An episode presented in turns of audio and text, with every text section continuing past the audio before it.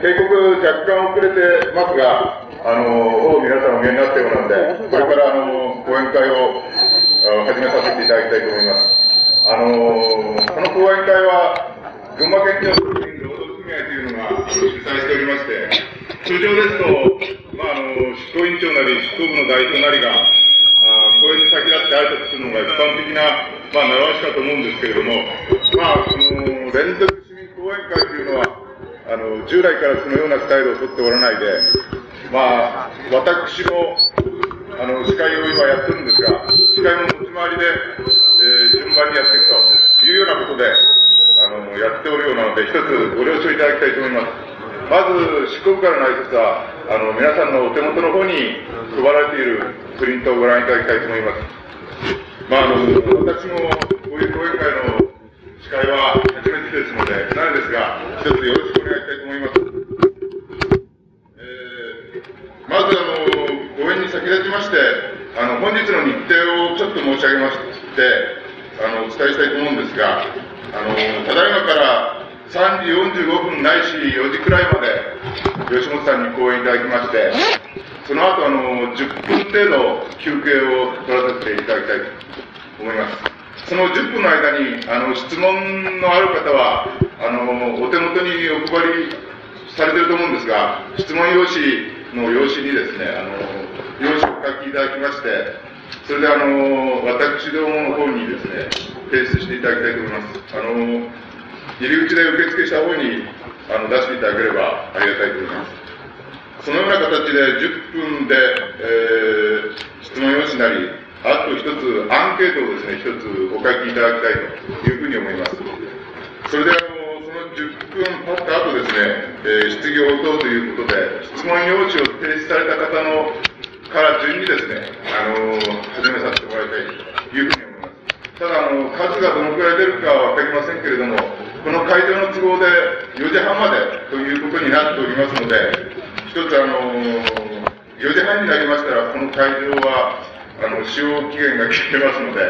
あの、ご了承いただきたいと思うんですが、ただ、あの、私ども今回、えー、その後ですね、下の大広間っていうんですか、そちらの方で座談会というのをあの設けさせていただいてま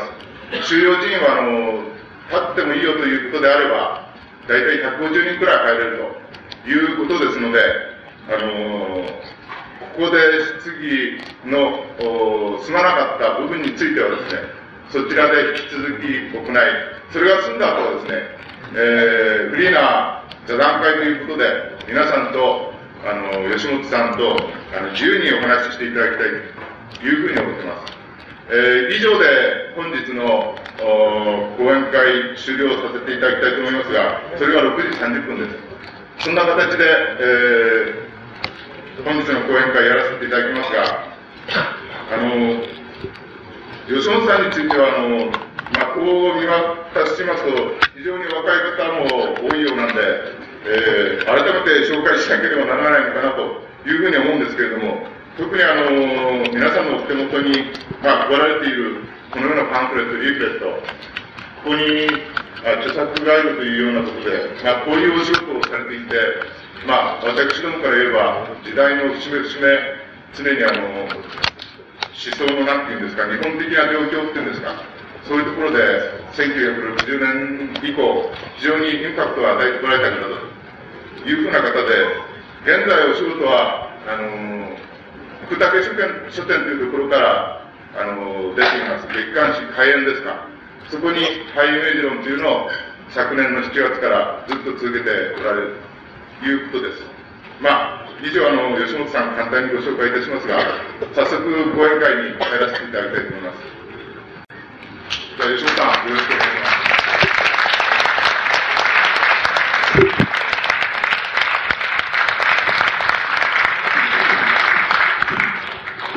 ただいまご紹介にありましたよしいで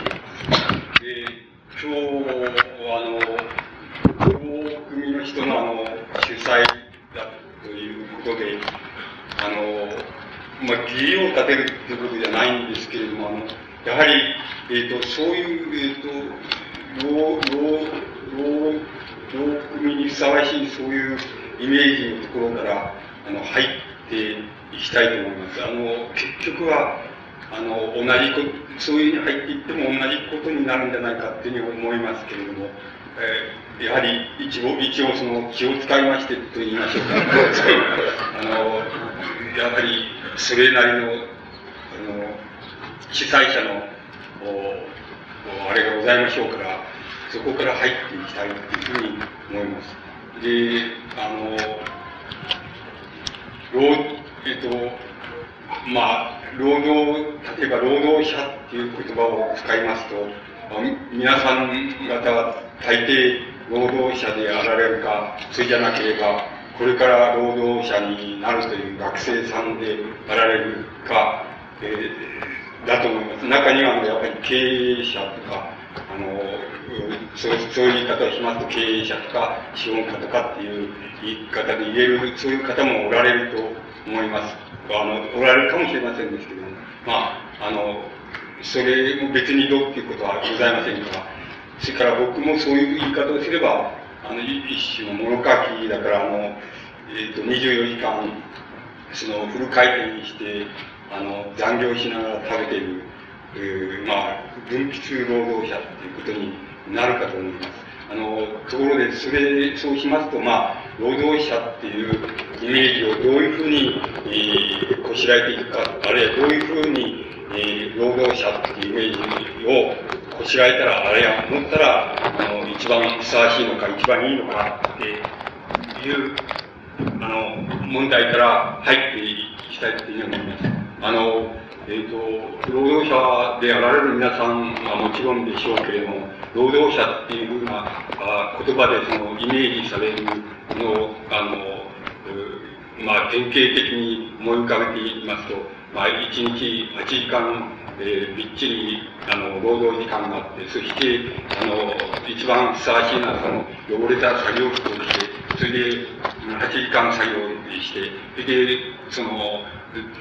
だんだんその、労働者っていうもののその自覚っていうのを持つようににならなきゃいけないということです。じゃあ、労働者としての自覚っていうのは何かって、それは階級、階級の意識であるというふうになりまして、階級意識を持って、持つ労働者になってなりますと、そうすると、あの、えっ、ー、と、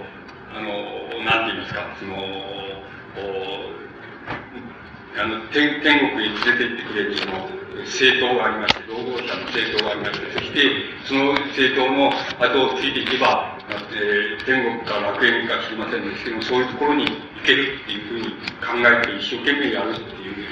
一生懸命そういう自覚を持つっていうようなイメージが、まあ、大雑把に言えば、その、労働者っていうことの古い形のイメージであるわけなんです。ところで、僕が労働し、僕が考えるところでは、その現在考えるところでは、労働者であるとか、労働者になるっていうイメージは、どういうふうに作っていったらいいんだろうかっていうふうに考えてみますと、僕は、僕だったらそういう、あの、なんて言いますか、うん、歴史的に由緒ある、その、なんて言いますか、労働者のイメージの作り方を僕だったらしないと思います。僕だったらそれとちょうど、まあ、なんて言いますか、この、え、90度だけ違うような、つまり横に広がるよう、横に広がっちゃうようなイメージで労働者っていうイメージを作るだろう、作るだろうと思います。つまり、具体的に言ってみますと、えっ、ー、と、皆さんが労働者であるとか、労働者になるとかっていうことはどういうことかっていうふうに考えた場合に、僕だったら、例えば8時間、あの、仕事を、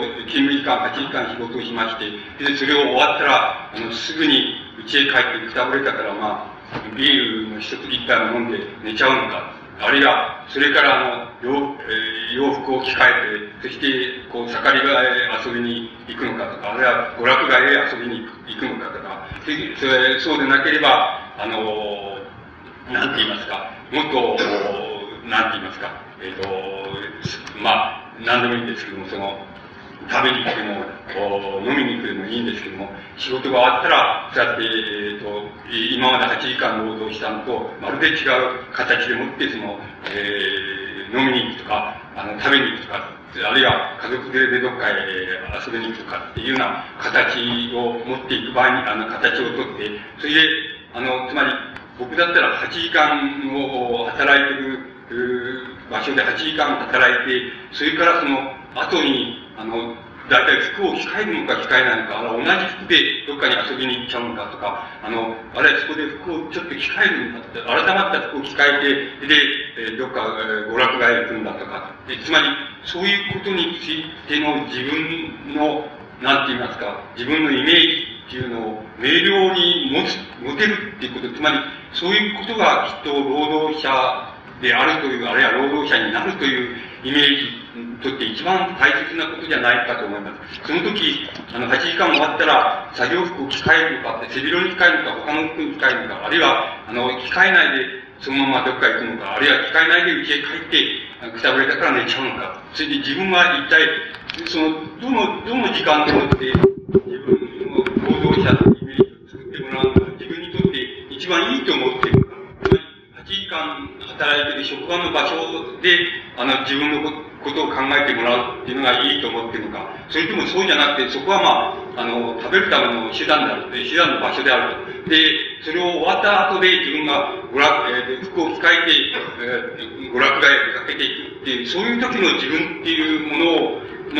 イメージでもって、あの、自分が労働者っていうふうに呼んでもらいたいのかっていうようなことについて、あの、非常にはっきりしたイメージを持つっていう持てるかどうか、あるいは持つかどうかっていうことが、ものすごく重要なことじゃないかっていうふうに思います。つまり、あんまり、その、なんて言いますか、歴史的にあるその労働者、えー、労働者のイメージと、それから歴史的に、あの、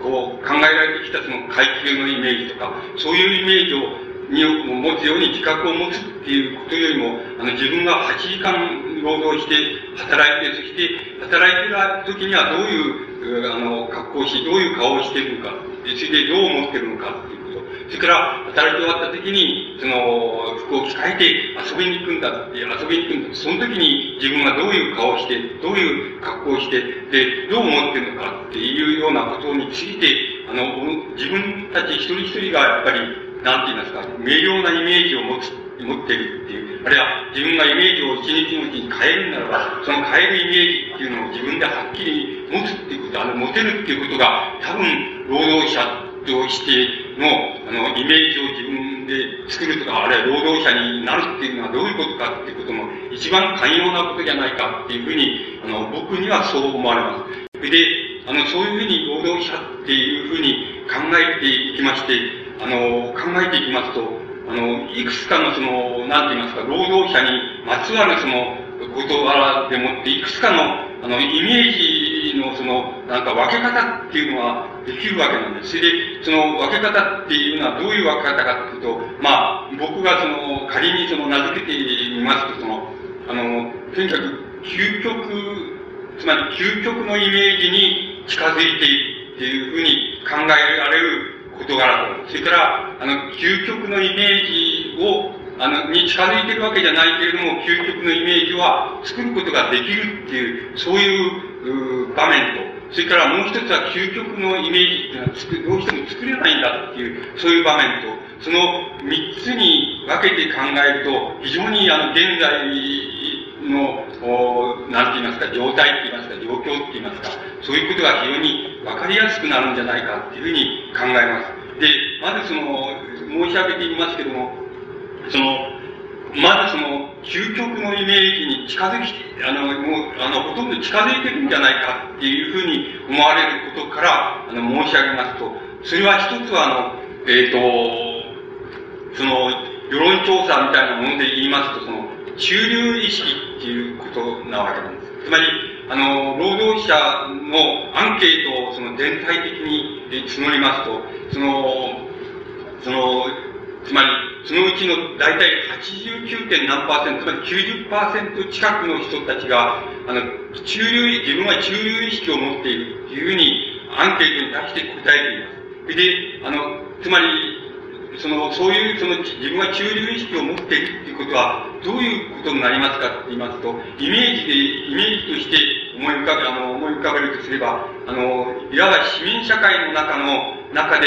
ちょうどその市民社会の真ん中の線のところに、あの、なんかイメージの線を、イメージの線を点々点々と置いているっていうことを、人たちが、例えば90%いるっていうことを意味しています。つまり、あの、市民社会というイメージを漠然と思い浮かべまして、そこの中でその、なんて言いますか、その真ん中のところに、あの、真ん中のところに、つまり中流意識ですから真ん中のところになりますけども、その真ん中のところに一つのイメージの線を引いてるっていう人たちが、労働者の中で89 9. 何パーセント、つまり90%近くいるっていうことが、あの、いるっていうことがわかります。で、その中流意識っていうのも、あの、分けてみますと、あの、中流の上だと思っている人は、あの、まあ、大体十何パーセント、そんな感じで含まれます。それから、あ、中流も中だと思っている人はやっぱり一番多くて50何パーセント含まれます。それから、中流の下だと思っている人は、やっぱり20%から30%近く、そういうふうに、あの、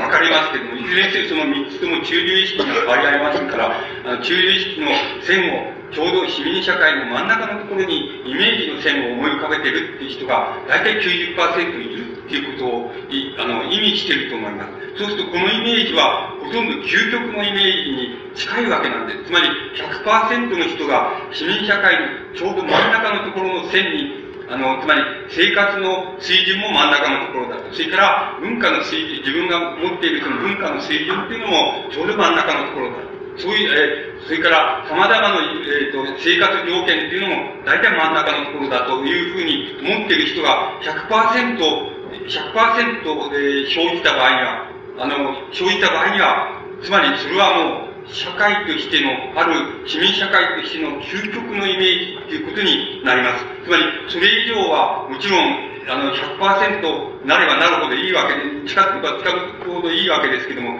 その、あの、自分が、あの、全社会、全市民社会の自分が真ん中のところを占めてるっていう人が100%を占めたとしたらば、占めているとしたならば、その人たちの動き方、その人たちの考え方、それからその人たちの生活の仕方が社会全体を動かすっていうことになることは非常に明瞭なことだと思います。ところで、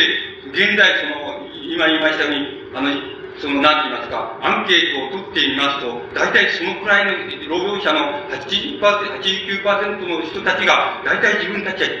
その市民社会の真ん中のところにあの位置しているんだっていうふうにあのアンケートに対して答えています。この答え方から見ると、このこれはほとんど究極のイメージに近いわけです。これが 89. 何パーセントじゃなくて100%になった時には、これはほとんど究極社会のイメージって、究極の市民社会のイメージになります。つまりこのことはとても重要なことだと思います。つまり、皆さん、そうしますと、どういうことかって言いますと、皆さんを、例えば労働者だっていうふうに呼ぶ、呼んでも、それから、あの、川崎徹さんのように一般大衆だっていうふうに、一般大衆なんだっていうふうに呼んでも、それから市民だっていうふうに呼んでも、同じだっていうことを意味します。つまり、労働者と呼ぼうが、あの、一般大衆と呼ぼうが、市民と呼ぼうが、それは同じことなんだっていうことを意味します。つまり、このことはとても重要なことです。つまり、このことは言ってみれば、あの、社会のイメージとしてみれば、あるいは、あの、民衆っていうものの歴史、あの、なんて言いますか、あり方っていう、生活のあり方とか、社会の中における存在の仕方っていうことから考えていきますと、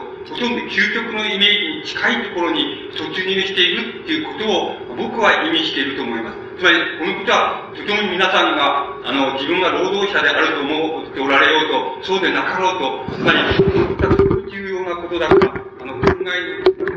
入れておいた方がよろしいっていうふうに思います。つまり、あらゆる人がこの、このことを、あの、両方の考えがいけるかいけないかっていうことで、随分、あの、狂ってしまうことがあります。つまり、見方が狂ってしまうことがあります。だから、これは一つ重要なことだから、あの、心に入れておいた方がいいと思います。つまり、そうしますと、ここでは、今の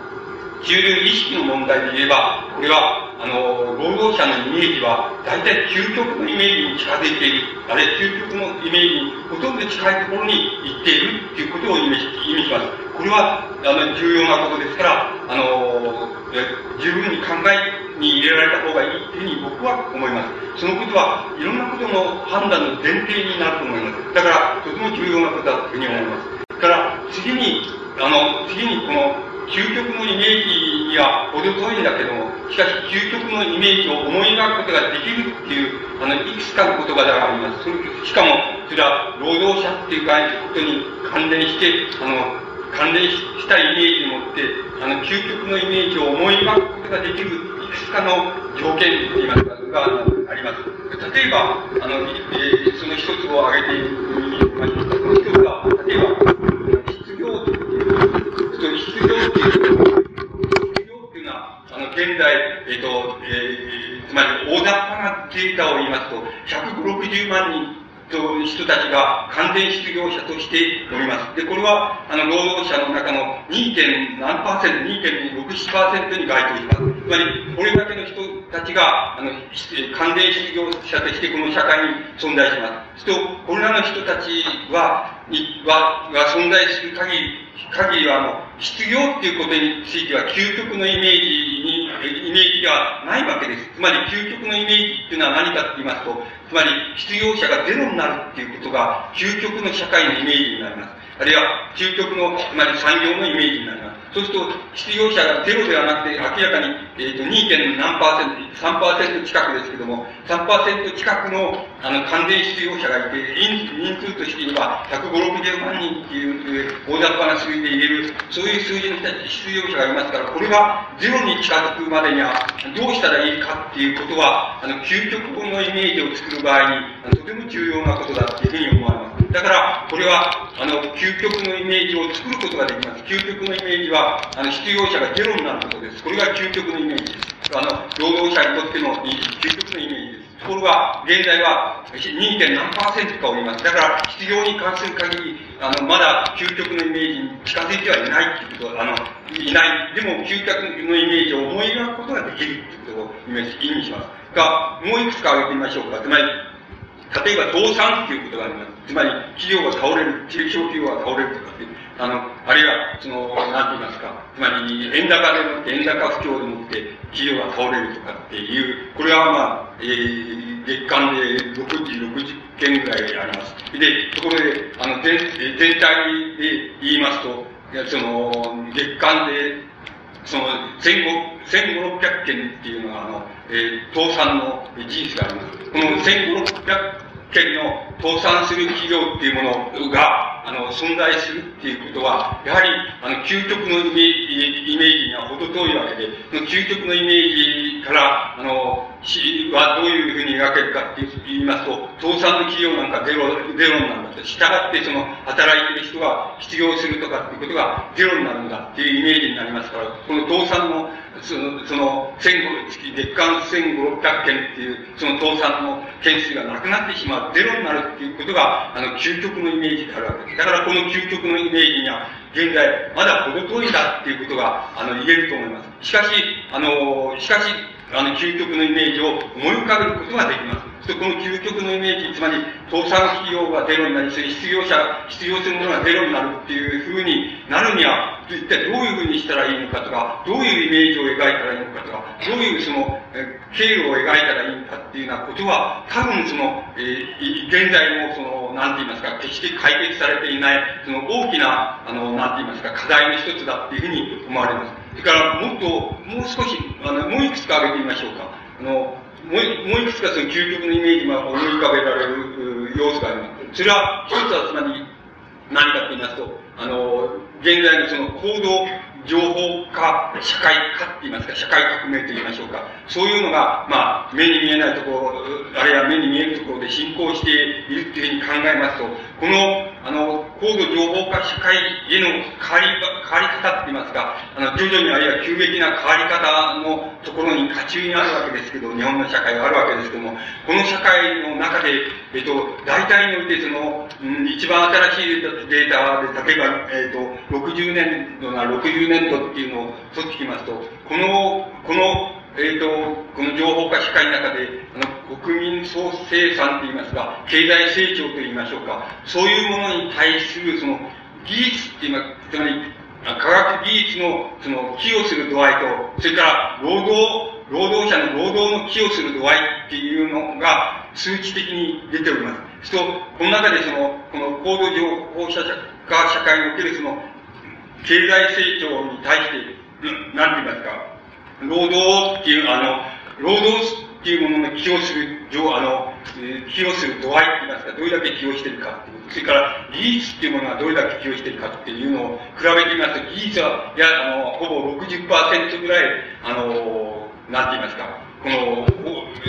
つまり経済成長に対して寄与しています。これに対して、あの、労働が寄与しているのは、あの、ほぼ5%ぐらいです。つまり、そうすると、大体、年間によって違いますけれども、たつまり、年度によって違いますけれども、大体、あの、技術を、技術の寄与度を、技術が寄与している度合いっていう、つまり経済社会に対して技術が寄与している度合いを、例えば、あの、1とすれば、そうすれば、労働が、あの、寄与している度合いっていうのは、大体、あの、10分の1から20分の1の間っていうふうになります。そして、これが、あの、つまり、えっ、ー、と、一番新しい、例えば、データで大雑把に言ったところの、その、労働っていうものの、あの、寄与度と、それから技術っていうものの寄与度の、ある一つの目安になる数値です。そうすると、これも究極のイメージを思い浮かべることができます。それはどういうイメージかって言ったら、あの、労働の寄与度がゼロになることです。つまり、労働をみんなやってくれればいいわけです。オートメーション全部技術がやってくれればいいわけですから、この究極のイメージは、労働の寄与度がゼロになるっていうことです。つまり、こんなことありえないんですけど、まあ、極限を言えばそうです。つまり、労働の寄与度がゼロになって、技術の寄与度が、まあ、あの、ほとんど90%とか、その、あるいは100%だっていうふうな度合いになっていけば、これは、いわば、あの、技術革新とか言いますか、あるいは高度情報化革新って言いましょうか、そういうものにおける究極のイメージっていうのを思い浮かべることができます。ところが、現在の段階っていうのはそうじゃなくて、あの技術の、まあ、寄与度は、寄与度っていうのは50%から50%であり、労働の寄与度っていうのは5%とか10%とかであるっていうようなのが現状であるわけです。この現状もとてもよく、まあ、皆さんが、あの、考えておられた方がいいっていうふうに僕は思います。つまり、あの、この寄与度っていうのは理想の、理想という理想かどうかっていうのはまた違う条件が入りますから、なかなか言えないですけども、つまり、ただ究極のイメージっていうのだけははっきり言えるので、その究極のイメージは、労働の寄与度がゼロになることです。つまり、あの、労働っていうのは全部機械がやってくれるっていうふうになることが、それが、あの、究極のイメージです。そうすると、現在のところはまだ5%から10%っていう段階の寄与度が、労働の寄与度がありますから、これは、あの、なんて言いますか、まだ、要するに究極のイメージには程遠いと。しかし、これは例えば、あの、20年前なら20年前、前と比べたら、あの、労働の寄与度の減少っていうのは、もう格段に減少してるってことがわかります。これが、また40年前なら40年前と比べたら、もっと格段に減少していることがわかります。だから、究極のイメージを思い浮かべることができます。つまり、労働の寄与度がゼロになる段階が必ずやってくるっていう、そういうイメージを思い浮かべることは、あの、できるわけです。これが、これはまあもう一つ、あの、一つです。がもう一つ、あの、重要なことで究極のイメージが思い浮かべられることを申し上げてみましょうか。それは、あの、労働日っていうことです。つまり、あの、現在のところは、大体、その週休、例えば、各週ごとに週休2日制、2日だ、あると。つまり、あの、週休2日であるっていうようなところが、多分割に一般的になりつつあるんじゃないかっていうふうに思います。ところで、この労働日っていう、労働する、働く日っていう日ですけども、働く日っていうのが、あの、3日になって3日、つまり、えー、3日がその、3日間が休日であり、3日間が、あの、労働日だっていうふうに、えー、1週間がそういうふうになった時には、大体究極のイメージだということは、週ごとに、あのー、なんて言いますか、週休2日だとか、あのー、あるいは、えー、まあ、毎週ごとに週休、いいところは毎週ごとに週休2日だっていうふうになってるところもあります。これが、いわば、あのー、週休3日制になった時が、大体究極のイメージっていうものの入り口に立ったことになります。つまり、あの、週休3日制になった時には、皆さんが、あの、休暇の、つまり休暇っていうものと、よ休暇っていうものと、あるいは余暇っていうもの、あるいは休日っていうものと、それから働く日っていうものとを、あの、同等に考えなければならないことは非常にはっきりしているわけです。つまり、あの、両方ともの重さを、つまり、何て言いますか、重要さって言いますか、重要さを同じように、同じように同じ重要さで考えなければ、休みと、それから働く日と同じ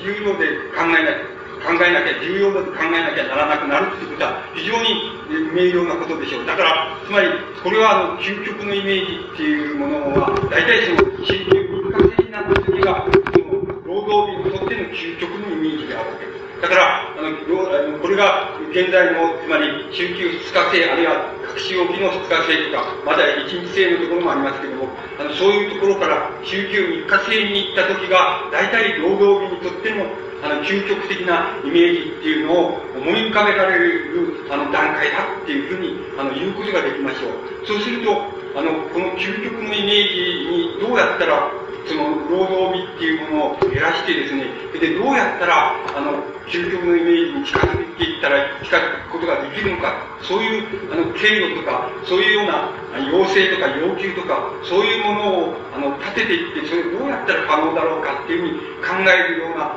考える問題っていうのは、依然として現在残されているってことがわかります。しかし、これはやっぱり、週休一日時代から比べたら、はるかに、あの、現在はその、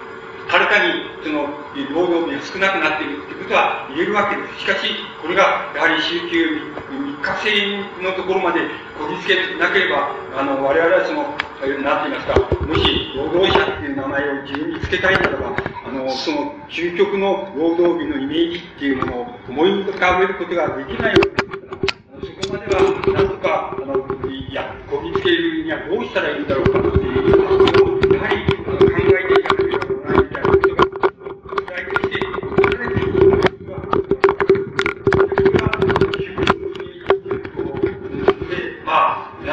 まだたくさんいろいろ思い浮かべられると思いますけど、まあ、大変大だったことで、あの、労働者っていうイメージから浮かべられるその究極のイメージの大雑把なそのいくつかの、あの、なんて言いますか、項目と言いましょうか、そういうのを挙げてみたわけです。ところが、あの、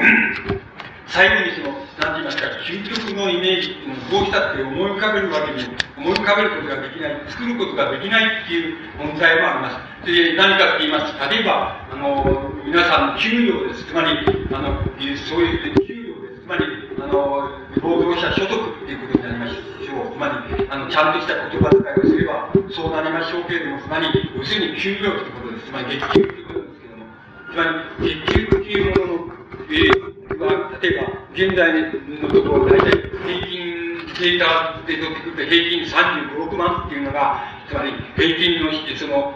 給料、所得です。労働者所得です。つまり、35、6万っていうのが所得ですけども、しかし、これが、あの、いくらになったらいいのかっていうことについては、つまり、限界はないわけです。つまり、多ければ多いほどいいっていうことは言えるわけですけども、あの、これ、ここ、これだけあったらいいっていうことは、あの、限界を作ることはまずできないわけです。ですから、あの、この給、給料、つまり、労働者所得と言いましょうか、給料っていうものについては、あの、少しもその、なんて言いますか、あの、究極のイメージを思い浮かべることができないし、作ることができないってことがわかります。つまり、この種の問題はまた別な意味でとても、あの、重要なような気がします。あの、こういう、この種の問題いくつか挙げることができます。例えば、同じ、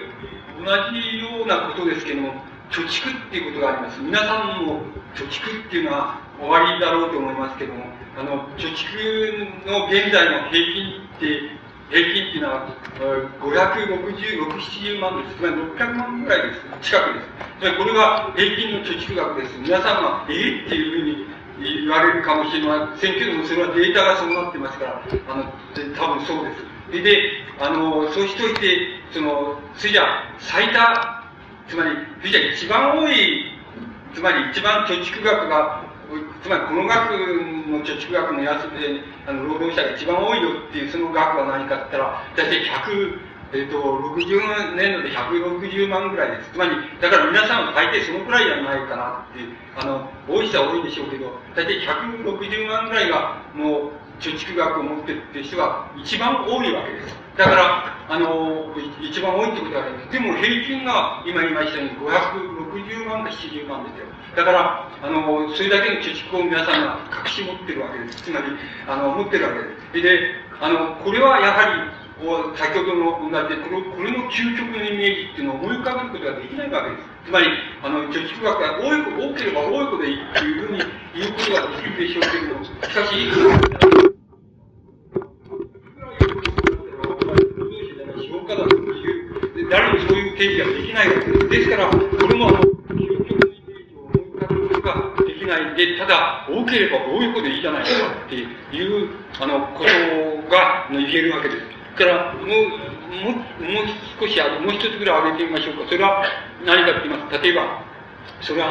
消費っていうことです。つまり、あの、使っちゃう、あの、どれだけ使っちゃえるか、つまり、あの、虚しく使う場合も、それから有意義に使う場合もあるわけですけどどれだけが使えるかっていう、使えるかっていう問題になりますけども、これもやっぱり、あの、限界がないわけです。これだけ使えば俺はたくさんだっていう、あの、限界は多分ないのだって、あの、あればいくらだって使うさって、使えるさっていうし、あの、使うことはできるわけですし、だから、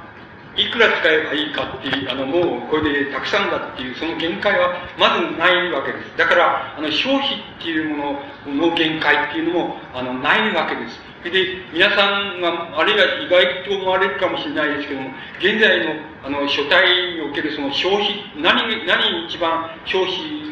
されているかっていうのを、あれしますと、それは車だっていうことがわかります。つまり、自動車です。つまり、自動車の保険とか、あの、維持費とか修理費とか、そういうのを含めた自動車に、あの、使う費用っていうのが、あの、一番多いっていうデータがあります。皆さんが、あの、自動車をお持ちの人もお持ちでない人もいるわけでしょうし、また、個人で持ってないけども、親父は持ってるとかっていう人もおられるわけでしょうけれども、あの、いずれにせよそれは、あの、おびただしいんであって、つまり、現在のその消費、あの、消費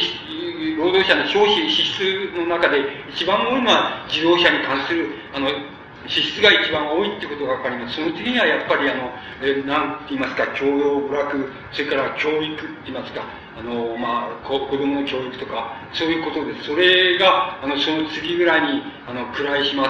す、することが、あの、わかります。それから、あの、意外にも少ないのは、あの、医療費とか、あの、食費とか、そういうものに、あの、あるいは家庭用品みたいなものに使う、あの、使われ方っていうのは、あの、割合少ないっていうことがわかります。ですから、あの、いずれにせよそういう、あの、多い少ないっていうのはありますし、どれが増えていくかっていう問題もあるに変わっていくと思いますけども、いずれにせよ、その、なんて言いますか、消費についての究極的なイメージっていうのは思い浮かべることができません。つまり、あの、どれだけ使えばいいっていう、キリがいいとかっていうことはありえないわけです。だから、いくらでも使おうとすれば使えるわけです。だから、いくらでもあった方が金は、貯蓄はあった方がいいっていうことになりますし、いくらでも給料は増えた方がいいっていうことになります。つまり、あの、これらのことは、あの、なんて言いますか、究極のイメージっていうようなものを、あの、思い浮かべることができないっていう、あの、そういうものに、あの、属します。そうすると、今申し上げましたように、あの、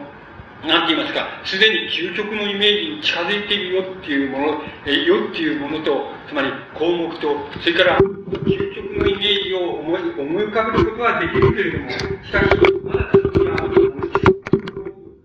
近づいてはいないよっていう問題と、それから、まあ、いずれにしてどう考えたって、これは究極のイメージを思い浮かべることはできないよっていう問題と、その3つに分類すれば、その3つがあるっていうことが、あの、わかります。で、ただこの3つをその、よく、よく考えられることが、あの、大切だっていうふうに僕には思われます。つまり、あの、この、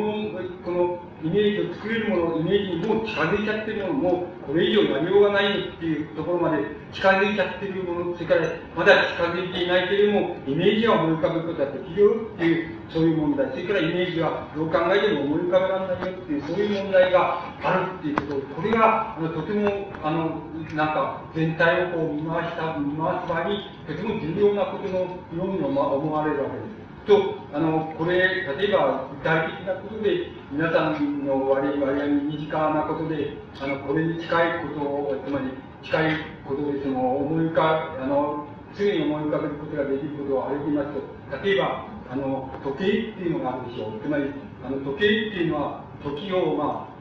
あ、あの、測るとか、時を知るんだっていう、そういう機能、あるいはそういう目的のために時計っていうのはあるわけですけども、その時計っていうのはほとんど僕は究極時計っていうのはもうできちゃってると思います。つまり、あの、皆さんの1000円か1500円出せば、まず一月に、まあ、何、何十秒の狂いしかないっていう、そのデジタルな時計っていうのを、たやすく手に入れることができるわけです。つまり、もうこれ以上の、あの、機能、機能としてみるならば、つまり時を測るっていう意味で言うならば、これ以上のものはもういらないわけです。つまり、これ以上のことをしたいならば、あと、装飾をどうするとか、宝石を散りばめるとか、結局そういうことしかないわけで、あの、時計を測るって機能に対して言えば、時計はほぼもう、究極時計っていうようなものが、あの、作られてしまっているっていうことが、あの、言うことができると思います。これに類似しているのはカメラだと思います。つまり、カメラっていうのも、例えば、あの、ミノルタアルファ7000とか9000とかっていうのは、ほぼあの、究極カメラに近いというふうに思います。あの、何もいらないわけです。つまり、あの、撮る人は、撮る人は、え、極端なこと言いますと、撮る人に技術はいらないのだ。あるいは、撮る人はいらないって言ってもいいくらいで、撮る人はいらないんだっていうくらい、あの、に言ってもいいくらいで、これは、あの、究極カメラっていうふうになものに近いと思います。つまり、完全にそうじゃないですけども、究極カメラに、と言っていくらい近いと思います。つまり、あの、この種のことは、皆さんが、あの、あの、いろんなところで目をこう、あれしてみますと、いくつかもうすでに見つかる、見つけることができます。つまり、あのそういう究極のイメージって言いますと、描くことができるもの、あの、商品とか、あの、ものとか、分野とかっていうようなものが、あの、いくつかこういう探り出すことができるっていうことということなんです。例えば、あの、例えばその、えー、あれですね、その医療って、あの、医学とか医療みたいなものについて申し上げますと、医療っていうようなものが、あの、究極の医療っていうのに近づいたっていうのは、どういうことかって言いますと、これはあの、えっ、ー、と、人、えっ、ー、と、つまり天然の、天然にかかる病気ですね、天然にかかる病気、体の病気に対して、あの、えこれを治療、医学的に治療したあれ、薬を飲んだ飲んだがために、あの、新たに、え作られたその人工的な病気っていうのがありますね。つまり、薬の発あの副作用だみたいなことで、あの、人工的に作られる病気っていうのが考えられるわけですけども、あるわけですけども、つまり、あの、天然に、天然にかかる病気に対して、あの、人工的に、つまり薬を飲んだから副作用で病気になったとか、あの、医者にかかったから副作用で病気になったとか、そういうつまり、北洋でかかる人工的な病気っていうのが、天然にかかる病気とほぼ同じパーセントになった時が、大体医療のあの究極のイメージ。つまり、この時には究極のイメージで仕方がないから医療っていうことのやり方をまるで変えなければいけないっていうことになると思います。つまり、あの治療したがために生ずるあの、えー、病気があの天然にかかる病気と同じパーセントになってしまったとしたらば、その医療っていうのは変える以外にないわけです。だから、これが現在の医療のから描けるその究極のイメージ。つまり、この手のことは、あの、この手のことは、いくつかの、なんて言いますか、兆候を、このあのよく考えてご覧になると、そうするといくつかの分野で、これはもうほとんど究極のに近いんじゃないかっていうような商品だとか、そういう分野だとか、発達度だとかっていうようなものが、あの、存在する、コツコツと存在することがわかります。つまり、このことはとても重要なことだっていうふうに僕には思われます。ぜひ、あの、だから、ぜひどっかで、あの、えその、もうそういうことが考える機会がありまし、考えられる機会がありましたら、やっぱり、あの、この、このことはもう究極までいってんのかなとか、こうやったら究極っていうことになるんじゃないかとかっていうことをお考えになってご覧になると、えよろしいかと思います。つまり、現在っていうのは何かって言いますと、あの、ぼつぼつとその、あの、究極のイメージを実現しつつあるか、しそうになっているような分野とか、ものとかが、ぼつぼつと我々の、つまり、普通の人の目に見えるようになってきてるっていうようなことが、現在のとても大きな兆候であるわけです。これ、あの、このことはとても大切に思われますから、あの、なんて言いますか、あの、こう、よく、時々お考えになってくださると、その、何が究極であり、何が究極でないのか、って、えー、っていうようなことが、あの、とてもよくわかるんじゃないか、というふうに思われます。で、ところで、今カメラや時計のその、つまり、ものとしてのその究極のイメージって言いますか、究極のイメージの問題が出てきましたので、あの、今度は、あの、一般的にその問題をその、なんて言いますか、拡大しまして、拡大しましてっていうのは、つまり、その問題をこう、広げていまして、あの、僕たちがその、我々がその、描きうる、その、なんて言いますか、究極のイメージっていうのは、現在のところどういうもんだろうかっていうお話を、あの、ちょっとして、そういうふうに、ちょっと普遍化してみたいっていうふうに思うんです。で、あの、この究極のイメージっていうのを、まあ、例えば、究極の営業っていうふうに、この、言い直した、あの、言い直しているとします。で、今までイメージというふうな言葉で言ってきたことを、今度は究極の映像っていう言葉に、あの、言い直してみたみたいと思います。そうすると、あの、ややこな、なんて言いますか、究極のイメージっていうものの、なんて言いますか、範囲って言いますか、それが、あの、広く解くことができると思います。それで、あの、現在考えられるその、究極の映像、映像、あるいは究極の映像のイメージっていうようなものは、どういうものだろうかっていうふうに考えてみてしまう。そうすると、あの、これは、僕は、あの、えっ、と、すぐに二つ挙げられると思うんです。えー、と僕は思うわけです。で、その二つ挙げられるっていうのは何かと言いますと、一つは、あの、一つは僕は、あの、なんて言いますか、あの、えー、あの、筑波のあの科学万博のあの富士通館っていうので見たんですけども、つまり、あの、そこで見た、僕が見たの、えイメージって言いますか、映像っていうのは、現在考えられる限りは究極映像だっていうふうに僕には思われます。それはどういう、行かれた方は、あの、ご存知かと思いますけど、どういう映像かって言いますと、要するに、あの、この周辺が全部、この天井から全部、全天周が全部スクリーンになっているわけです。そしてそこの、そこの中で、あの、なんて言いますか、観客といいますか、見る方の側の椅子っていうのは、割合に、あの、こう、なんて言いますか、こう、割あの、うまく、この、うまい高さで作られた、あの、えー、高さで椅子があるもんですから、あのそこでもって、その、暗くして、するしかも、あの、なんて言いますか、あの、色の差、下式のその、眼鏡をかけまして、そしてその、あの、出てくるその映像っていうのを見ますと、その映像が飛び出してきます。あの、立体映像として、あの、自動に飛び出して、この、こう、神経に飛び出してくる映像があります。で、しかもその、あの、どこを見回してもその、なんて言いますか、現実の空間がありませんから、だから、あの、なんて言いますか、全部現実、どこ、空間の裂け目がないわけです。そうすると、あの、あたかも自分がその、なんて言いますか、四次元的な場所にいて、そして立体映像が自分の中、自分の周りをその取り巻いてその飛び交っているっていう、そういう映像になります。そうするとこれは、あの、この映像は、現在考えられる限り、これ以上、あの、高次な映像っていうのは作ることができませんし、また存在しないわけです。ですから、あの、極端なことを言いますと、あの、筑波のなんて言いますか、究極映像っていうのが、あの、存在するわけです。あの、これはもう、僕らは体験したことがないんですけど、体験したっていうふうに言う人は、まあ、たくさんいるわけです。それはどういう、どういう人かって言いますと、あの、病気とか、あの、なんか、事故とかそういうのに、あの、かかって、その、なんか意識不明になって、それで、あの、死にそうになって、それでまた、あの、治って生き返ったっていうような人が、よくその、あの、言うことなんですけど、まずその、そういう人たちが言う、必ず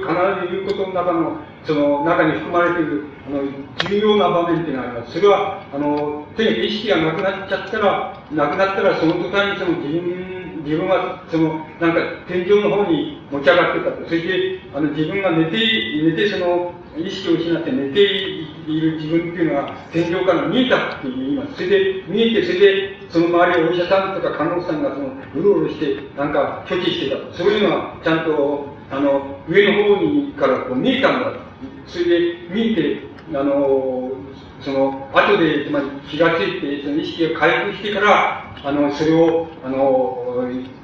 その時の看護師さんに言ったら、たら、そんなことどうしてわかんのって、あ、あんた、その死に死にかけてたのどうしてそんなことがわかんないっていうふうに言われたとかいう、そういう、その種の体験っていうのは、あの、宗教家っていうのは、特に東洋の宗教っていうのはそうですけども、あの、そういう状態を、あの、なんていうか、修練に作り出すっていうのは、東洋の宗教の非常に大きな眼目であるわけです。ですから、あの、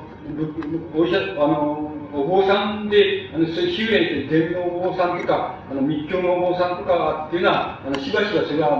あの、なんて言いますか、修練でそういうのを作れるようになっています。だから、あの、そういう人たちは作っていると思います。だから、それから死に損なった人たちは、そういう体験をしています。で、ところでこの、あの、これもやっぱり究極映像だと思います。これは究極映像、つまり、あの、えっと、自分の目、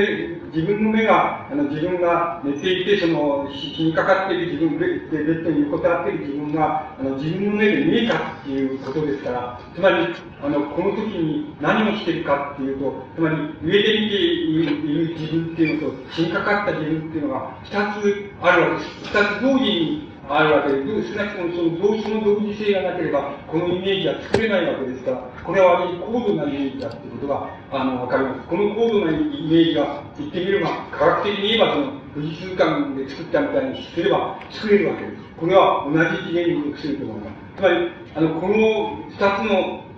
イメージの作り方っていうのは、一方は、ややその、もし悪口言うとやや神秘的でありますし、一方は科学的でありますけれども、あの、しかし、この二つのイメージの作り方っていうのは、あれ作られたイメージっていうのは、大体究極のイメージつまり現在、あの、現在考えられる限りは究極の映像だっていうことがわかります。ところで、あの、この究極の映像っていうのは、映像っていうのを、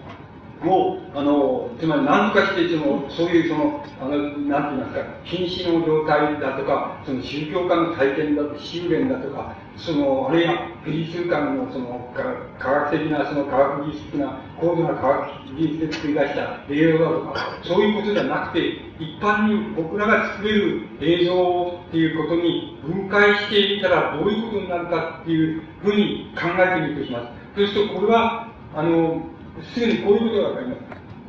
つまりこの種の究極映像っていうのは、よくよく分解してみると、二つに分解できるわけと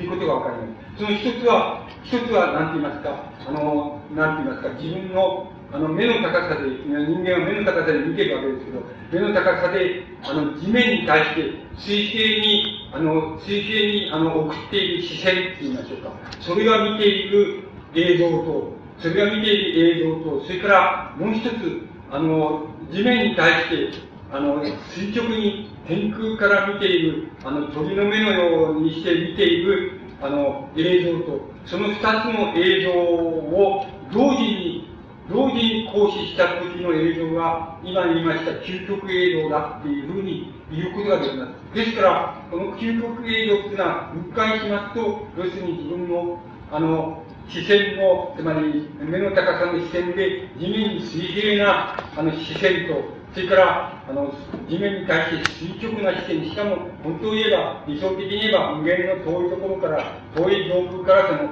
受ける視線なんですけども、その視線とは同時に行使されたっていうことが、あの、自分の中で、その、なんて言いますか、想像できれば、つまり想像力を働かして、想像できれば、この種の究極映像っていうのは、あの、作れるか、あるいは体験、つまりこういう体験なんだなっていうふうに、あの、追体験することが、あの、できるがはずになります。ですから、あの、この究極映像と言えるものは、我々は普通視線に持って作っている、あの、視覚像っていうものと、それから同時に、あの、天空からつまり垂直に降りてくる視線を同時に行使してるんだっていうふうに考えた時の映像が、あの、究極映像だっていうふうに、あの、いうことがわかります。で、これは、あの、これはとても、えっ、ー、と、まあ、これはとても重要だっていうのは、僕が言ってるだけであんまり、あの、皆さん、そう思われないかもしれないですし、あの、多くの人はそう思わないかもしれないけど、僕はとても重要だっていうふうに考えているわけで、つまりこの究極映像っていうようなもののあり方から、それからあり方から現在の、あの、なんて言いますか、現在のその、なんて言いますか、究極、究極映像として作られたから、究極映像はどうなのかっていう問題にアプローチして、つまり接近していくっていう方法を獲得するためには、どうしてもそれは、その究極映像は自分のあの視線の高さで、つまり地面に平行な視線と、それから同時に垂直に天空から降りてくる視線と、その二つを同時に行使した、その、その視線っていうので考える考え方っていうのが、究極映像を作る、あの、視線なんだ。あるいは考え方なんだっていうことがわかります。つまり、そういうことが言えると思います。そうすると、何が究極、どこに究極性があるのかって言えば、そういう垂直から降りてくるその視線っていうところに究極性の問題っていうものが、あの、存在するわけです。つまり、普通我々が、つまり、こういうこと、こういう言い方をしてしまいますと、通我々がヒューマニズムっていうふうにつまり人間は人間を大切にしなければいけないとか、人間が人間と仲良くしなければいけないとか、あるいは人間は人間を助けなければいけないとかっていうヒューマニズムっていう思想があるあるでしょう。あるいは理念があるでしょう。でこのヒューマニズムの理念っていうのは何かって言ったらば、これは視線の高さであの、つまり人間の座高視線、あるいは立っている時の視線の高さ、あるいは寝ている時の視線の高さ、そういう視線の高さで、あの、地面に水、地面に水系が別に、その、座高の高さの視線、あるいは、あの、あの、なんて言いますか、立った時の目の高さの視線っていうもので、あの、他の人間を、つまり自分以外の人間を捉えた時に、生まれる思想っていうのが、思想がヒューマニズムの思想だっていうことがわかります。で、これがもし、あの、つまり、もしこの、垂直からあの降りてくる視線っていうののイメージをもっと遠くしまして、えつまり遠いところからの、遠い天空からの視線っていうふうなふうに視線を同時に行使しますと、ヒューマニズムっていうのは消えてしまうことがわかります。あの、ヒューマニズムっていうのは消えてしまって、あの、人間っていうのは何かって言ったらば、あの、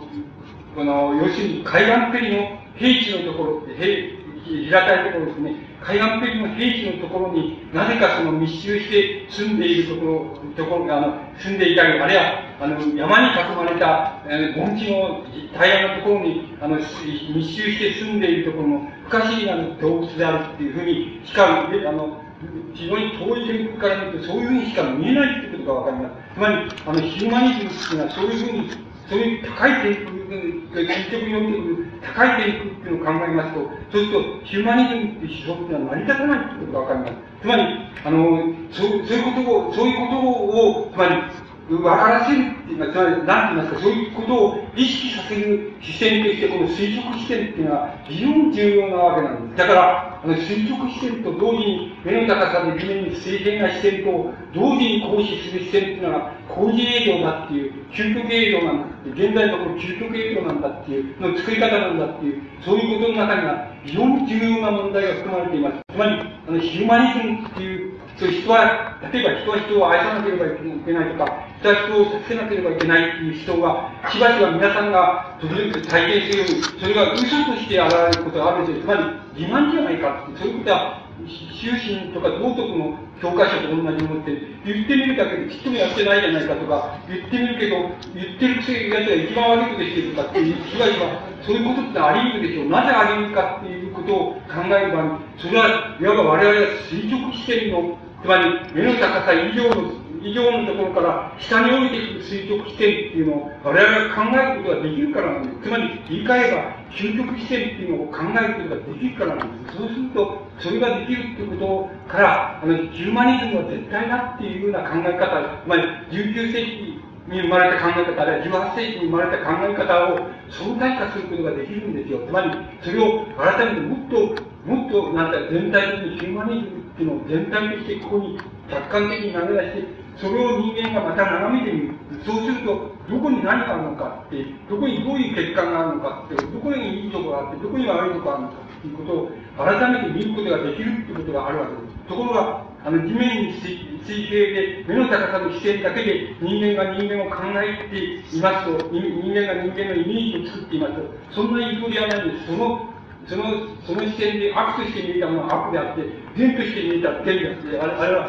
悪を言ったら悪であって、善を言ったら善だっていうふうになっちゃうわけなんです。ところが、そんな、そんなことでないっていうことは、皆さんがよく日常体験の中でご存知なわけです。つまり、つまり、善みたいなことを言ってる奴は全然ダメだったとかね、あの、全然悪いことしちゃって、大虐殺してたとか、いろんなことがたくさんあるわけです。だから、つまり、それは当てにならないっていうことがあるわけです。つまり、当てにならないっていう考え方は、どこで得られるかってそれは垂直から天空から垂直に置いて置いていくそういう視線っていうのを同時に自分がその同時に思いあの思い浮かべるって言いますか思い浮かべることができるっていうそういういわばその成り立ちのところでね初めてそのなんて言いますか例えばヒューマニズムの思想がなぜしばしば間違いを犯したりするかとかあのいい場合もあるこういう場合にいいけどこういう場合もありるかとかあのあるいはそのヒューマニストはなぜアンチヒューマニストになるのかとか、そういう問題に対して一つの視線を与えるわけなんです。つまり、このことはとても重要なわけなんです。つまり、今の、例えば、究極カメラとか、究極時計っていう、つまり商品についての究極イメージでも同じことなんです。あの、つまり、究極時計ができたっていうことは何かって言いますと、時を測るっていうものが、機能っていうものに対して、あの人間がもう一度時を測ることが必要である人間が、もっと、もう一度、もう一つ違う視点でその時を測る必要性っていうようなものを、もう一つ客観的なって言います。か、視線でもそれを見ることができるっていう、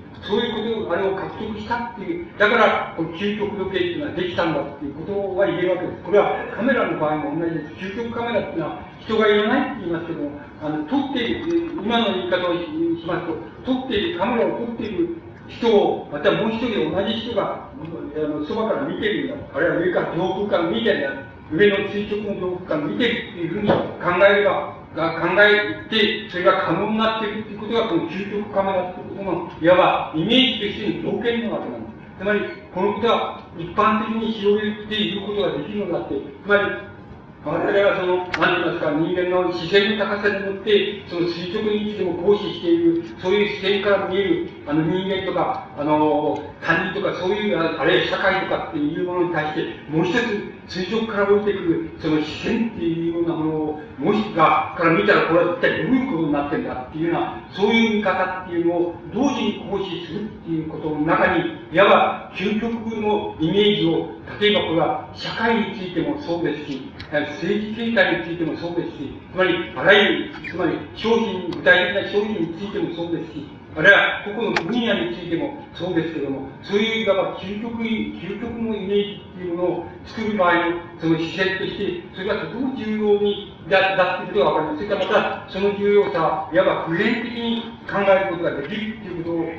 とが、あの、わかります。で、僕、あの、僕はそういうことを元に僕の先ほどご紹介がありました、ハイメ理論というのはそういうことを、そういう、いわば基本的な考え方のもとに、あの、様々なこと、分野の問題を、あの、取り上げているわ、やっているわけですけれども、その中で一つだけ、えっ、ー、と、あの、一つだけ、あの、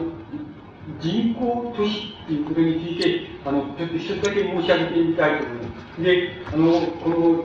皆さんが、あの、歴史を、あの、歴史を学ばれればお分かりになるように、あの、都市、都会っていうのはどうしてできたかっていうことを考えますと、基本的にそれは、あの、単純なことでありまして、あの、都市っていうようなものがなくて、いわば農村だけが、あの、存在してたか、あるいは狩猟とか遊牧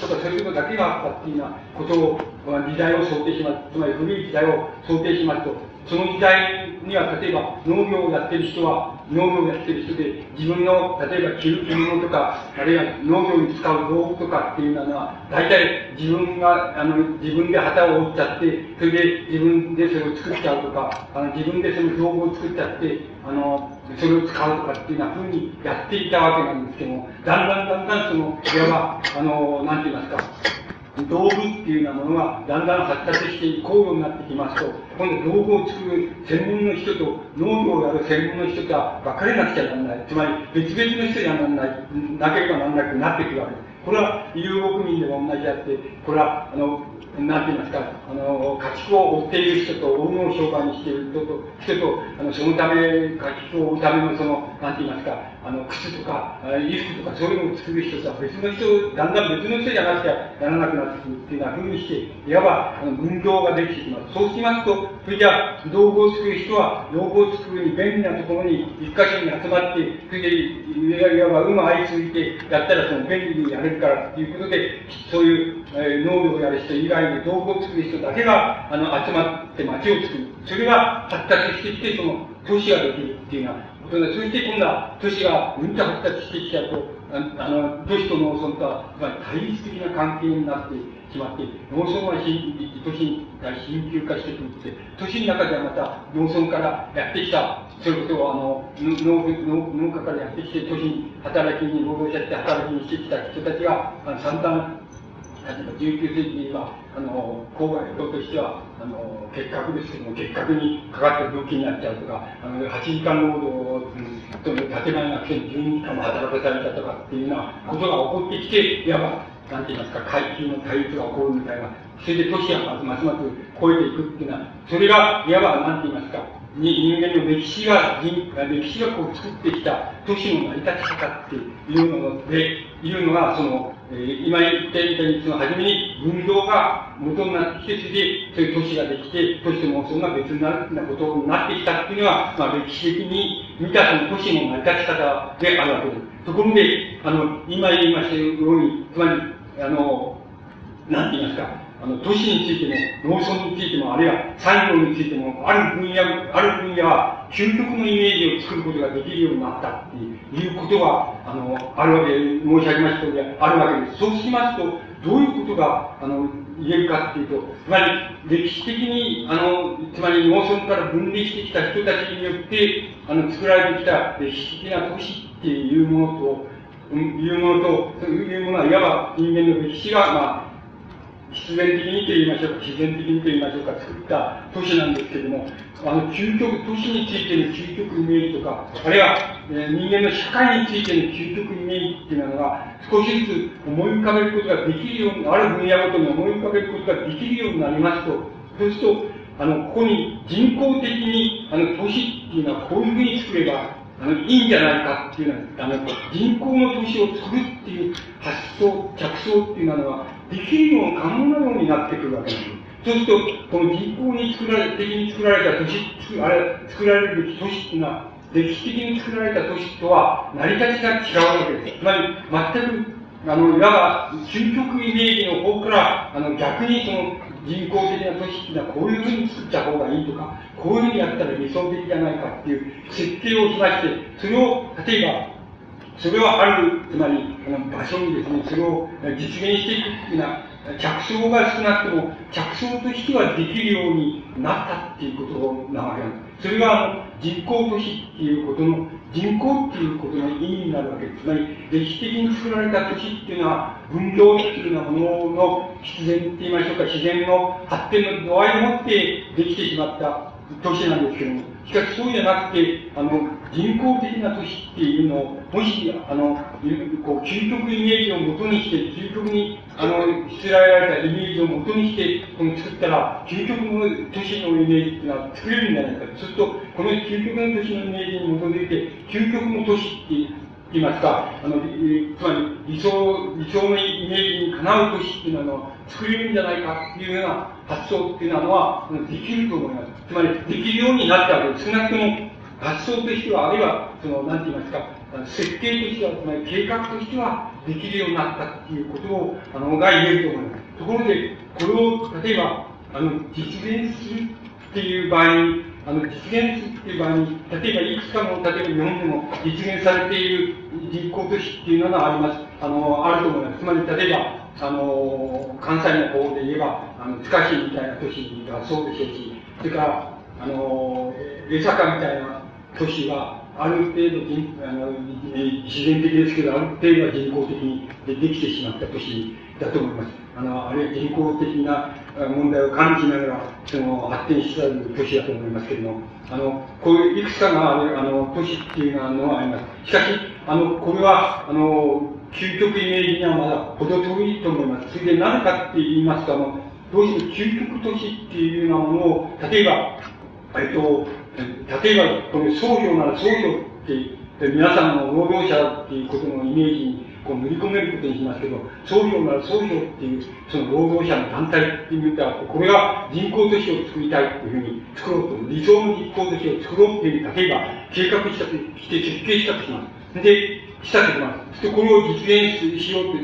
えっと、金はどうかっていう、僕はこの頃は遠吠えって、もう遠吠えって何十年経ちますから、そのもうわかりませんけども、あの、労働金庫には金は誤ってんだっていう、じゃあやろうじゃないかっていうふうに、例えばやるっていうふうに場合に、あの、もし、創業がやったんだ、創業が俺らやって、労働者優先なんだっていうふうに、こうこういうふうに、あるいは創業加盟なんとか優先なんだっていうふうに、この年を作ったら、つまりもうこれは反対してですから、すぐにぶつ、ぶつされてしまう。つまり、他の、つまり政治的な、あるいは法律面から潰されてしまう。ですから、そう、そう、もしそれは総評が、それを、例えば、やるんなら、あるいは、やる、やるとしたらば、そしたら、あの、やる、結構なことだからやってやればいいのであるけど、金があるならやればいいけども、結構なことはやればいいけど、その場合には、労働者優先だとか、あの、商標を反対するだとか、そんなことは言わない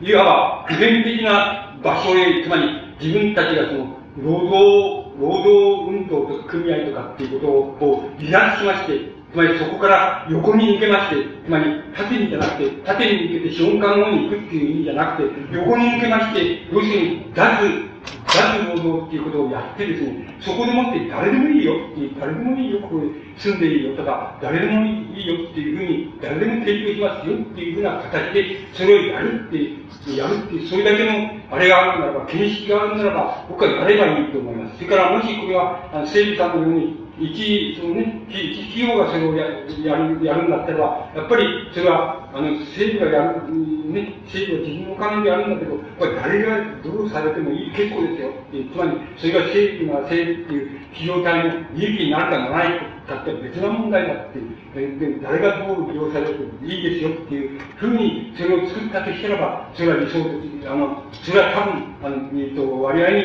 理想の、つまり、究極のイメージに近い、近い銀行たちが作れると思います。それから、これが地方の自治体とか市町村がそれを作ろうっていうんだったらば、そうしたらば、あの、そしたらですね、これは地方自治体の、俺たちの、あの、やったもんで、俺たちの、えー、この住民が、この優先だとか、あの、この市役所に勤めてるやつが優先だとかっていうようなことを言わないで、つまり、あの、そういう、誰がやろうっていいんですけど、地方自治体がやってもいいんだけど、そう、俺たちがやったんだ、だから俺たちが優先なんだから絶対言わないっていう、そんなことはもう、そこから、地方自治体が地方自治体から離脱するって言いましょうか。そういう見識があるならば、それは僕は、そういう人工的な、なんて言いますか、都市っていう街、街とか都市っていうようなものを作れるという、いわば、あの、イメージ的な前提っていうのはすでに、あの、できているって、すでにできつつあるっていうふうに僕は思っています。つまり、先ほどから申し上げております、究極のイメージが作れる分野っていうのは、いろんな分野にできてきてきつつあるっていうことは、その問題なんですけど、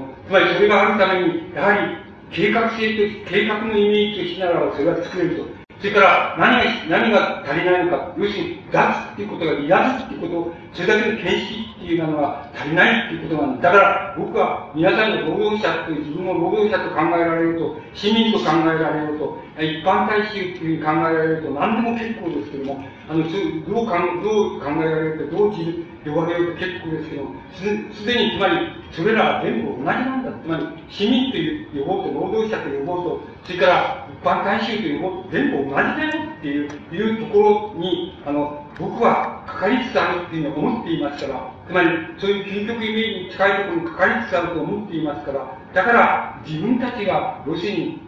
あの、反対性とか党派だって言わないで、自分たちは、やはりこの現代の社会の要するに主人公であつまり半分を占めている主人公だっていう、そういう形式のところで何か考えられるならば、それは大変な、大変いいことだっていうのを。つまり、そういうふうにしても、その実行の都市っていうようなものは可能ですし、究極のイメージっていうようなものを作ることが可能だっていう、少なくとも計画のイメージだけは、そういうイメージが可能な状態に僕はあり、あの、なりつつあるというふうに思っています。ただ、足りないのは、依然として、やっぱり、離脱、つまりこういうことは、つまり、なんて言いますか、労働者を離脱して、資本家になるっていう、ない、資本家の、えー、まあ、場所に対立、対立する場面で資本家の場所、場所に移るっていう人はいるでしょう。しかし、それから逆に資本家の地で、俺は良心的な資本家だって正直反対するのでお金なんか出してくれたりする資本家っていうのもいるでしょう。しかし、そんなのはダメなんだってね。それはダメなんだって。要するに、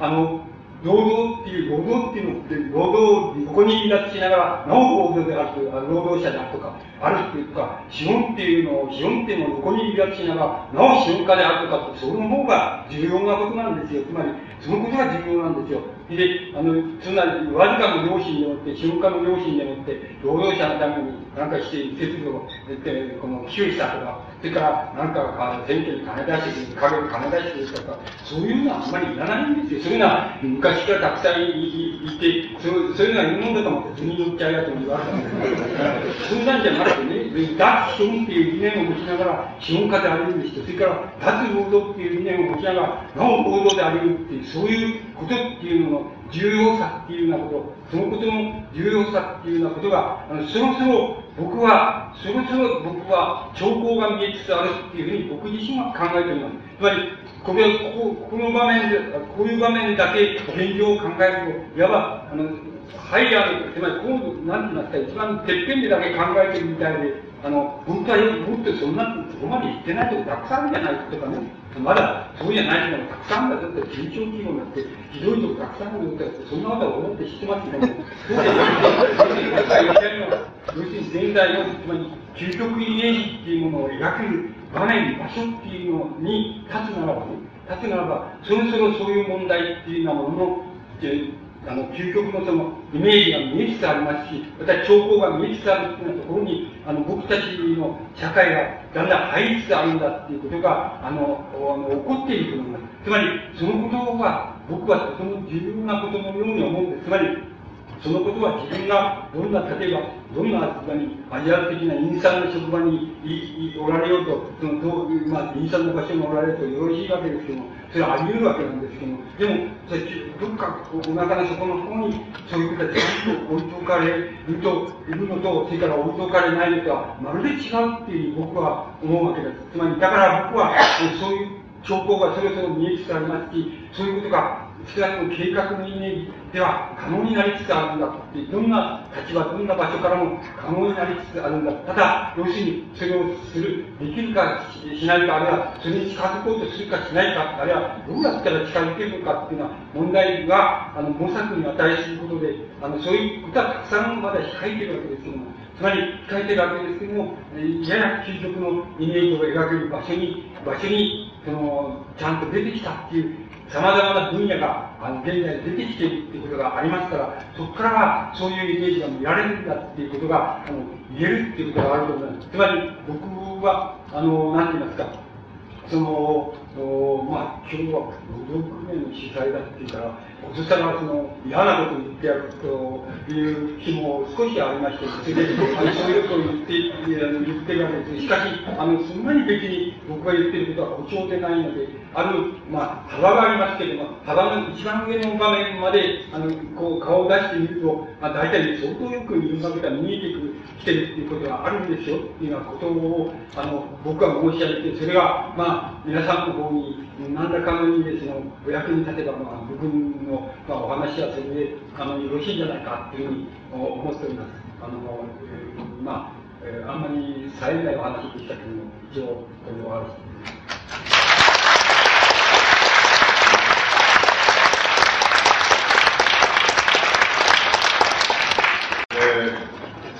予定よりもあの若干あの早く終わられたようなので、ただいまから、えー、40分まであの休憩に入りたいと思います。えー、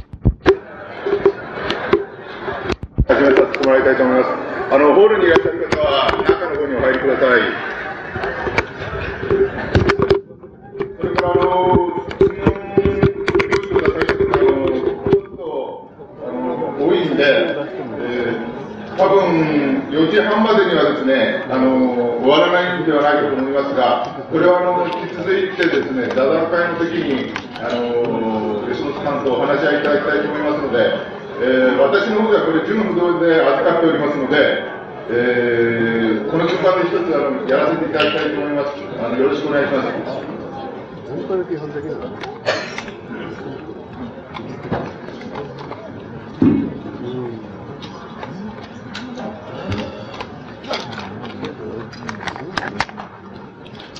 それではですね、一番最初に沼田市の中澤さん、学生さん、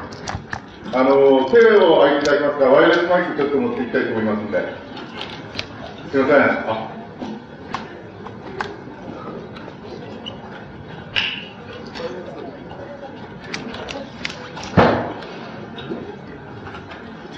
あもう一度手を挙げて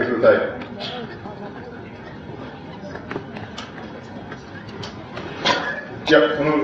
後ろの女性の方です、ゆうさん。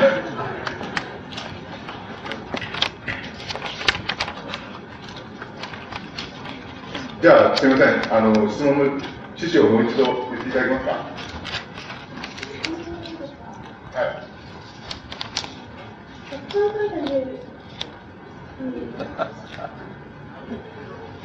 私の方でちょっと読んでないんですけれども、たあのもし問題があれば、一つずつでも結構ですか？うんと先生があの究極の世っていうか、そういうの世界を探ったりとか、求めたりしろって言ったんですけど、なんていうか、私にとっては、それは、なんか、究極っていうのは、なんですけど、時計を取れば、一つすると、えっと、もう、最高のものになってしまったり、あのカメラを撮れば最高のものを求めることがだって言ったんですけど、そうすると、究極の世っていうのは、最高のものっていうか、最終的には、なんか、その頂点に達してしまったっていうのかな、うんと、なんだろう。そういうものを求めなきゃいけないくなってしまうとなると、うんと、最終的に決まってしまうと、なんていうか、確率化っていうか、一つのものに決められてしまうので、何ていうんだろう。究極っていうのを求めることが、いいことなのか悪いことなのか、私にまだよくわからないです。けど。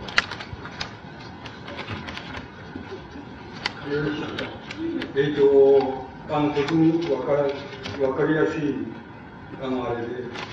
あの、ご質問で、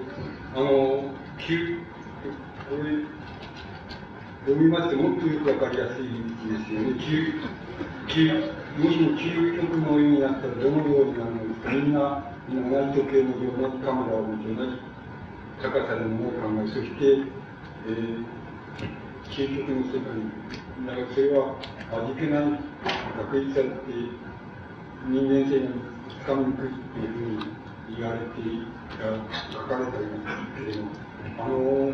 究極の社会のイメージこの、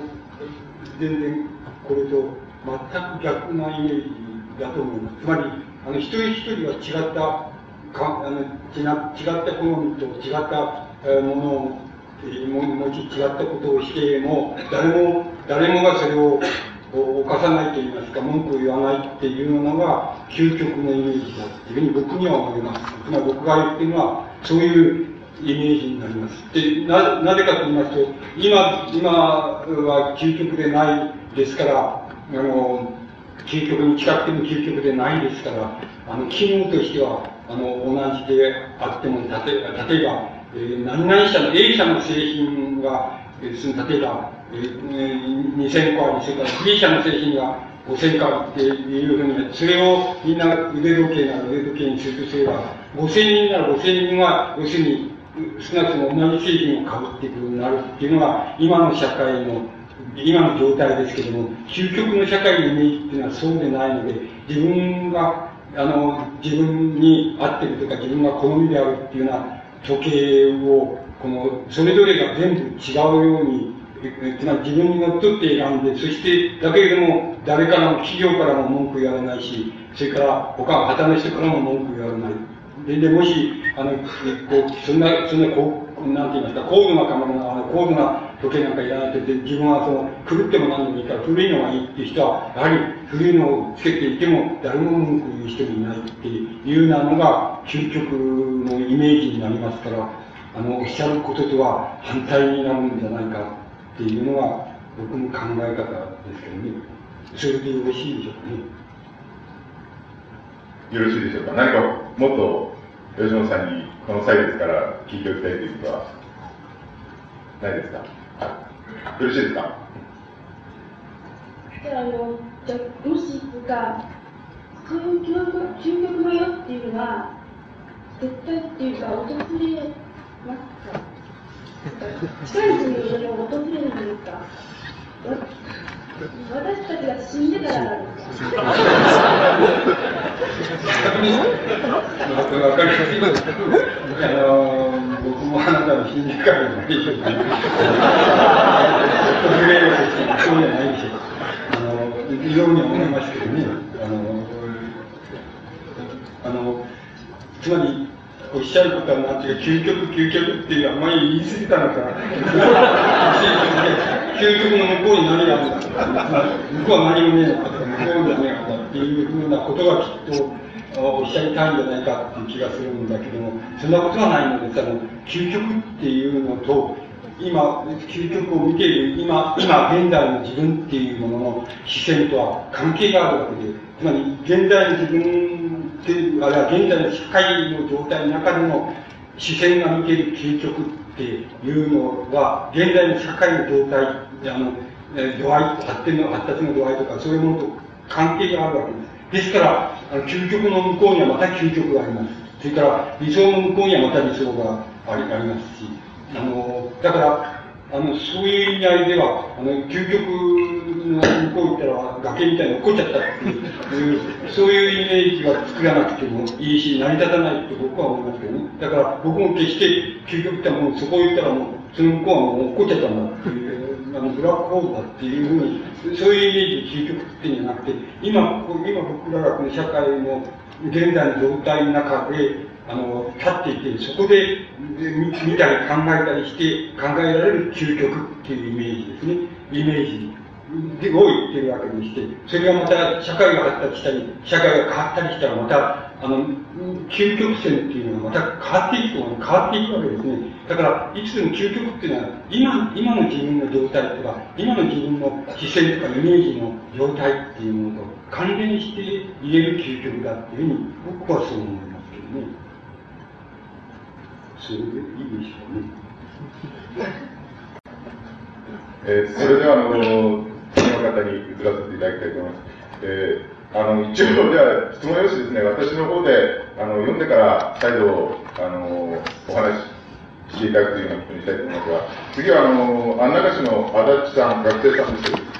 あの、話の筋とは違うかもしれないけれども、僕は幸福とは、まず個人のしっかりした自立から始まると思う。究極のイメージに向かうことで、今までの閉鎖的な精神から抜け出るということは、人間の自立と関連すると思う。日本の文化は、この閉鎖性を持ってきたが、日本の社会的自立と、日本の社会は自立と解放に向かうことはできるのでしょうか？ということです。足立さん、もし、あの、加えて説明いただければ。いや、すごく、いや、難しいですね。非常に難しいことちょっと僕なんかに答えられる、その、限度を超えているような気はしますけどね。あの、うん、その、どういうのが幸福かっていうことについて、あの、僕が一番今、現在、そういうことを強いて、そのことに答え、あなたのご質問にとても答えられないですけれども、あの幸福ってどうどういうのが幸福なんだっていうことについて、あの僕が一番気になっ現在気になってっていることは何かっていうとを強いて言っていますとね、要するに、あの要するに幸福っていうのは、いつでも幸福とは何かっていう問いでもいいんですけども、あるいは幸福っていうことでもいいんですけども、それはいつでもね、あの、なんとなくその、なんて言いますかね、科学、どう言ったらいいんでしょうね、科学技術って言いますか、つまり幸福は何だとかっていうことを全然問わないものですね、問わない分野のものです。つまり科学技術みたいなものの発達っていうようなものを、いつでも少し後からあの、なんか幸福とは何かとか、どういうのが幸福なんだとかっていう問いっていうのは、いつでもその後をくっついていくっていうことがものすごく気にななっていることが、ことなん僕には気になることですね。幸福とは何だっていうことに対して、例えば宗教家のように、あの、心の状態を超えに保てば幸福になれるっていうことを一元、一時的に言い切れる人もおられるわけですし、また革命家のように、こう、隠してこうやって理想の社会を作ればみんな幸福になるって、こういうふうに言い切る人もいる、いるいるわけです。言い切れる人もいるわけです。しかし僕は全然言い切れないし、そういう意味合いでは全然答える能力を持たないので、もし能力があったら僕もやっぱり宗教家になってるとか、革命家になってるとか、いろいろその、ね、内容があるわけですけども、あの答えられないからこういうことしてるんですよ。感じがするんです。だけれども幸福って何だっていうことについてあの、気にかかってることはあるんだ。それはなんかそういう問い自体はいつでもあの、なんか科学技術って言いましょうか。つまり幸福とは何かとかいうことを考えないで済むような分野の発達っていうものの後からいつでもくっついて回るっていうことがとても気になりなりますから、じゃあ、じゃあ幸福になるっていうなるためどうしたらいいんだったら、その落差って言いましょうか。後からくっついていく、その、くっついて、問いが後からくっついていく、つまり幸福っていう問いが、人間の幸福とは何ぞやっていう問いが、あの、科学技術の後からくっついていく。その後っていうのはどのくらい後なんだとか、その間にはどのくらいのギャップがあるんだとか、そのギャップの性質っていうのはどうなんだっていうようなことを僕は考えることが、考え、考えて解決、解ければ、解けるってことがあの幸福になることの大前提のような気が僕はしていますけどね。あの、だから、おっしゃるよう、おっしゃる、あの、ようなご質問は、あの、ちょっと僕には答えられないし、あの、ご質問されて、され、されて、その、質問の中にすでに質問された人の解決がもうちゃんと含まれているような気がするんです。あの、もう自分は知ってる、知って、ご自分は知っておられるっていう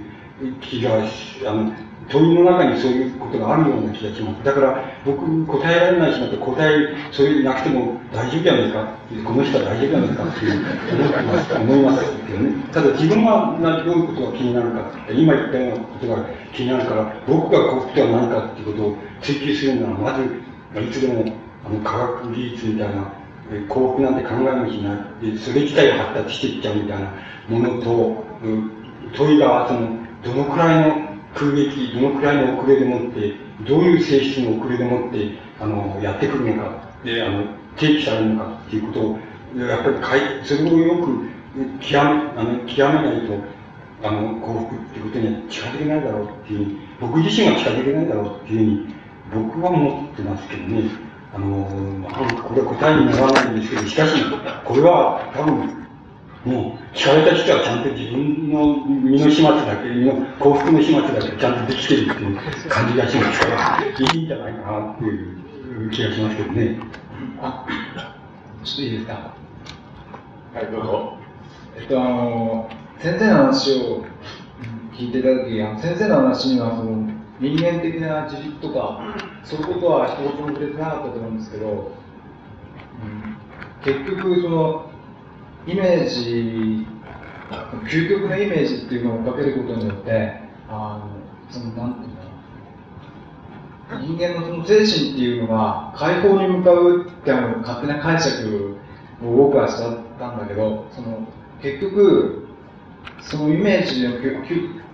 究極のイメージを追っていくことに従っていくと、結局のところ、その、主義だとかそういう狭い範囲ではなくて、まず自分主義だとかではなく、まず個人として自分がいるんだ。で、その個人、その俺は人間なんだっていう、そこの一と思ったんですよね。で、だから結局のところ精神がその解放されるんじゃないかっていうのが僕の勝手な解釈だったんです。で、今僕が考えてるあの幸せっていうかそういうのは、まず、絶対に前提として自立っていうことがなくちゃならないと思います。っていうのは、あの僕が考えてる幸せっていうのは、その、いろんな場面にぶち当たった時に、それをこう、こういろいろ、なんていうんですか、目を開いて、その、真正面から見つめて、それをこう、こう、いいことでも悪い悪いこととか、そういう変な判断を入れないで、まずこういう事実があるんだっていうことをしっかり目に収めることがその始まり、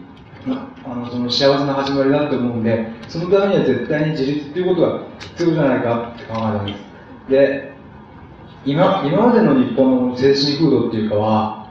ちょっと生意気のようなんだけど、アメリカとか、そのアメリカが風邪ひけば日本がくしゃみするとか言われるように、そのどっかに依存性があって、その日本の精神風土自体が自律的ではなかったんじゃないかと思うんですよね。で、その先生が言っていた、この社会全体が究極のイメージを追求することによって、その向かう世界っていうのは、先生は一言も触れなかったんだけど、結局人間の精神を解放してくれる方向に、精神面から見ると向かうんじゃないかっていう気がしたんです。で、実際にその、そうなればいいと僕は